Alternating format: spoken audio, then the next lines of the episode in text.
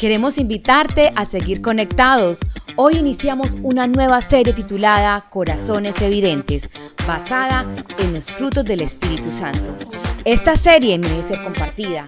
Piensa en alguien y envíasela. Contamos contigo para que esa comunidad crezca cada día más. Gracias por escucharnos. Tu amor nunca me falla, en tus manos está. Desde el momento en que despierto hasta el anochecer, yo cantaré de la bondad de Dios. En junio de este año 2023 acontecieron en mi vida días donde tuve que viajar más de lo normal.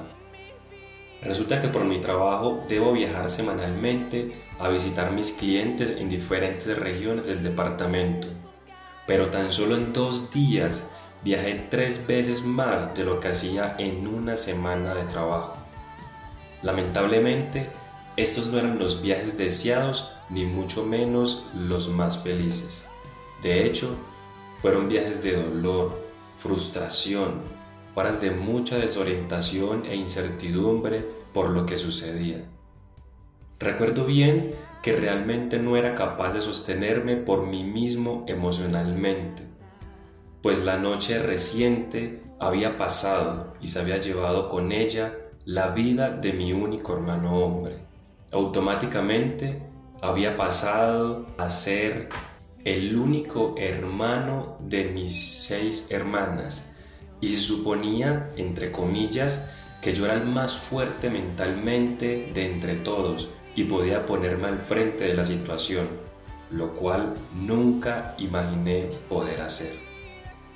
Pero recuerdo que en medio de tanta presión e incertidumbre por esclarecer los hechos recientes, y aunque hoy en día me haga la idea de que no podría repetir la misma situación y valerme por mí mismo, sucedió algo que nunca olvidaré, algo que siempre admiraré y agradeceré.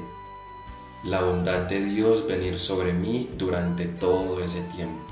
Pero recuerdo que en cada avión tomado hacia ciudades desconocidas, cada bus en el que me transportaba, allí en el hospital, cuando estaba en la unidad forense, cuando logré ver a mi hermano en aquel estado, en cada instante, Dios estaba allí sosteniéndome. Tenía muy seguro que por mí mismo no era capaz de ser fuerte y sobrellevar todo esto. Durante ese tiempo experimenté sobrenaturalmente lo bueno que es Dios.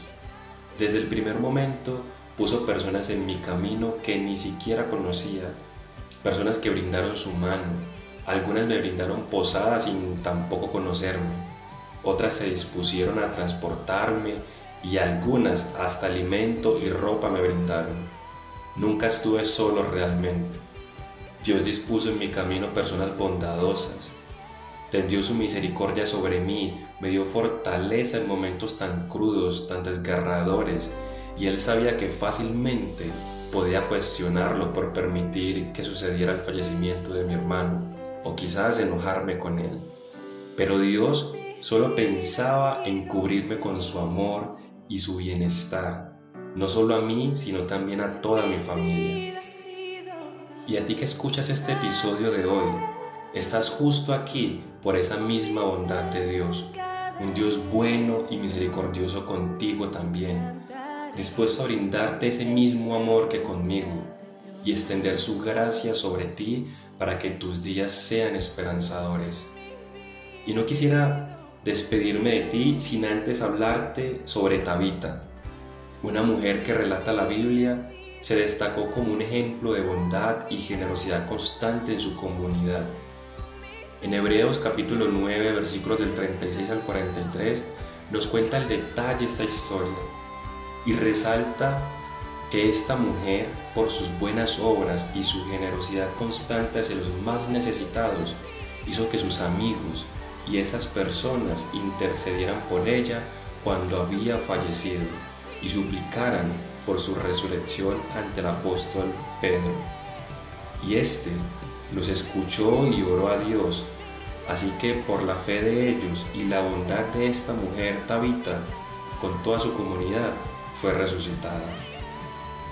Este evento resalta la idea de que la bondad perdura y puede llevar a resultados milagrosos.